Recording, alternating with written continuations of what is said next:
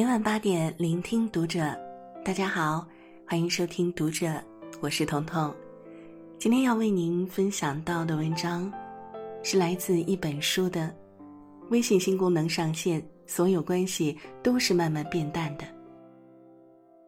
关注读者新媒体，一起成为更好的读者。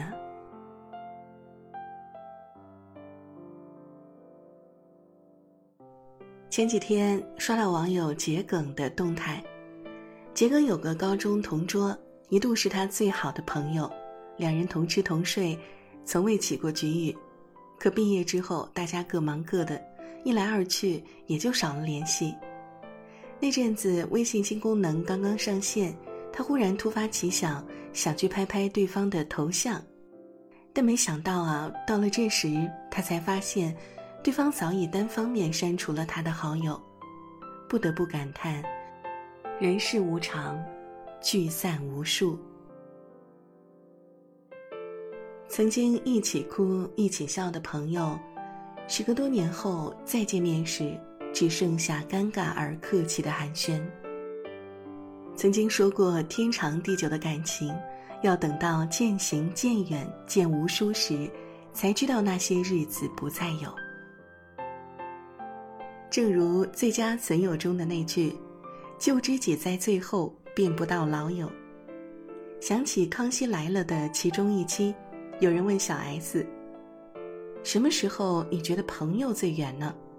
小 S 的回答：“徒惹唏嘘。”当我看到他穿着我没见过的衣服，在没有我的地方拍了照片，标注的是我不知道的事儿。评论的是我不认识的人的时候，是啊，承认也好，不承认也罢，世界上的任何感情就像是两条相交的线，在某个刚好的时刻彼此相识、相遇、相知，可一旦等到时间淡去，大家都会拥有属于自己的新天地，结识属于自己的新朋友。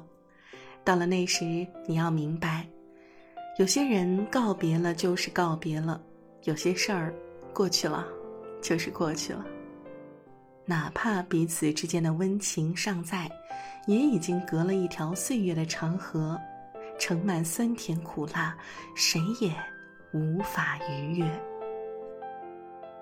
陈奕迅在《最佳损友》里唱：“问我有没有，确实也没有，一直躲避的借口，非什么大仇。”其实啊，很多时候好朋友渐行渐远，哪是因为什么仇怨呢？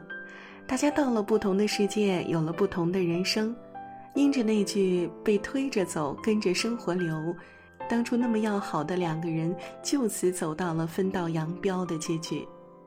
其实，到底是谁也怨不了谁，无非是距离远了，心就淡了。之前看《拜托了冰箱》，有一幕很是让人感慨。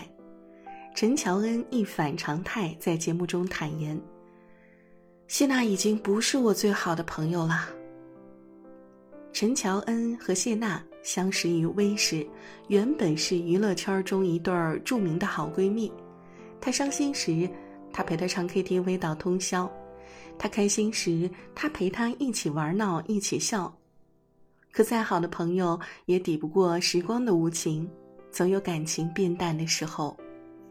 原来，自从当了妈妈之后，谢娜就把所有的心思都放在了家庭和孩子身上，他们见面的机会越来越少。就算难得抽出时间一起出来玩，谢娜也会表示想尽早回家。陈乔恩理解这件事儿，但内心却难免失落。人生就是一个口袋，只能装一定数量的东西。有时候两个人走来走去，随着命运际遇的各有不同，身边的人一定会更迭。一个不问，一个不说，交集淡了也就散了。破产姐妹中有段情节很现实：麦克斯收留了无家可归的卡洛琳，可卡洛琳终有一天要离开。在搬家之前。卡洛琳承诺他们会是一生一世的好朋友，可麦克斯的回答却非常伤心。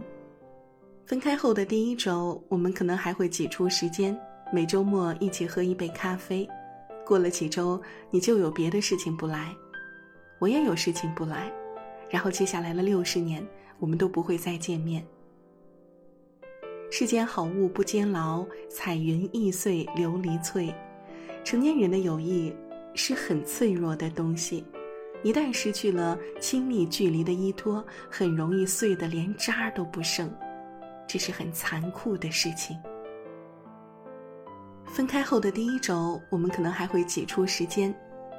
人一生会遇上两千九百二十万人，但相知的几率不足零点零零零零四九。要知道，陪伴只是偶然，分别才是常态。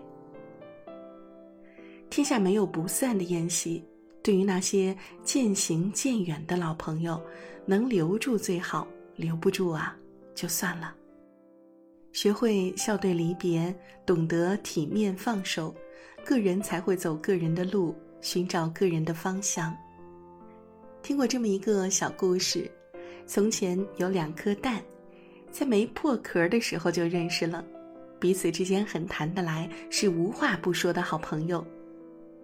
可某一天，他们陆续破壳而出，一个成了鳄鱼，一个成了飞鸟。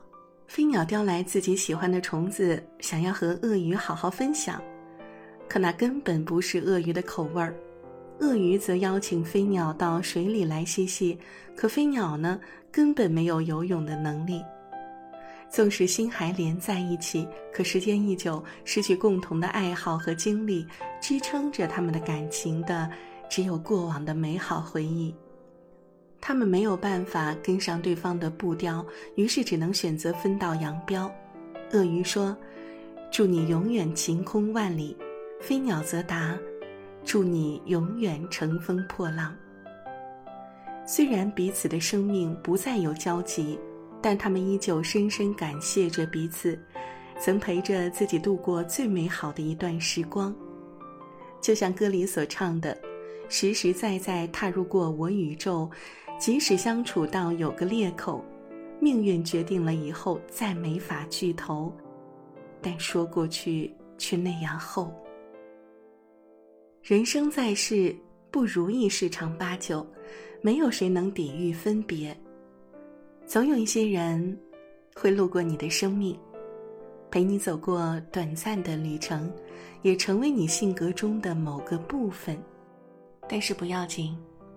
无论结局是好是坏，只要你们珍惜过眼前的时光，全心全意和对方敞开心扉，那也就没什么好后悔的。这一生就送到这里吧。面对离别时，对他说一句：“很高兴你能来，不遗憾你离开。”